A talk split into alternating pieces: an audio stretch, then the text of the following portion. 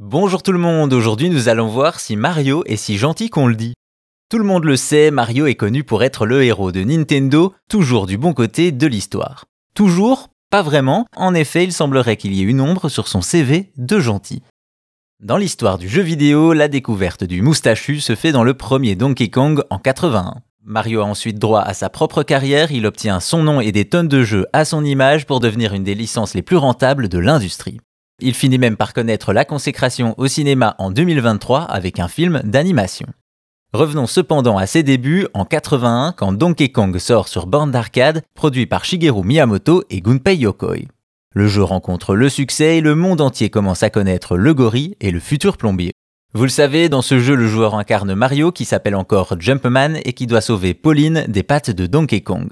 Pour ce faire, il doit escalader des échafaudages en sautant par-dessus les tonneaux lancés par son ennemi. Finalement, à la fin du jeu, la prisonnière est sauvée, tout est bien qui finit bien.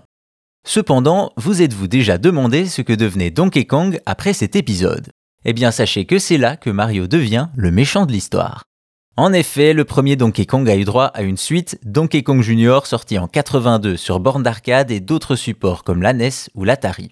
Dans cet épisode, le joueur incarne bel et bien le personnage éponyme, Donkey Kong Jr., qui doit sauver son père capturé par nul autre que Mario, en effet, c'est bien Mario, le méchant de l'histoire. On suppose qu'après les événements du premier épisode, le plombier a voulu s'assurer que le singe ne fasse plus de dégâts. Peu importe ses raisons, le pauvre Donkey est dans une cage et son fils compte bien le libérer. Pour ce faire, le joueur doit se frayer un chemin à travers des plateformes et des lianes tout en évitant les crocodiles envoyés par Mario. Bien entendu, il s'agit là de la seule et unique fois où Mario tiendra le rôle d'antagoniste, un héros qui n'est finalement pas irréprochable.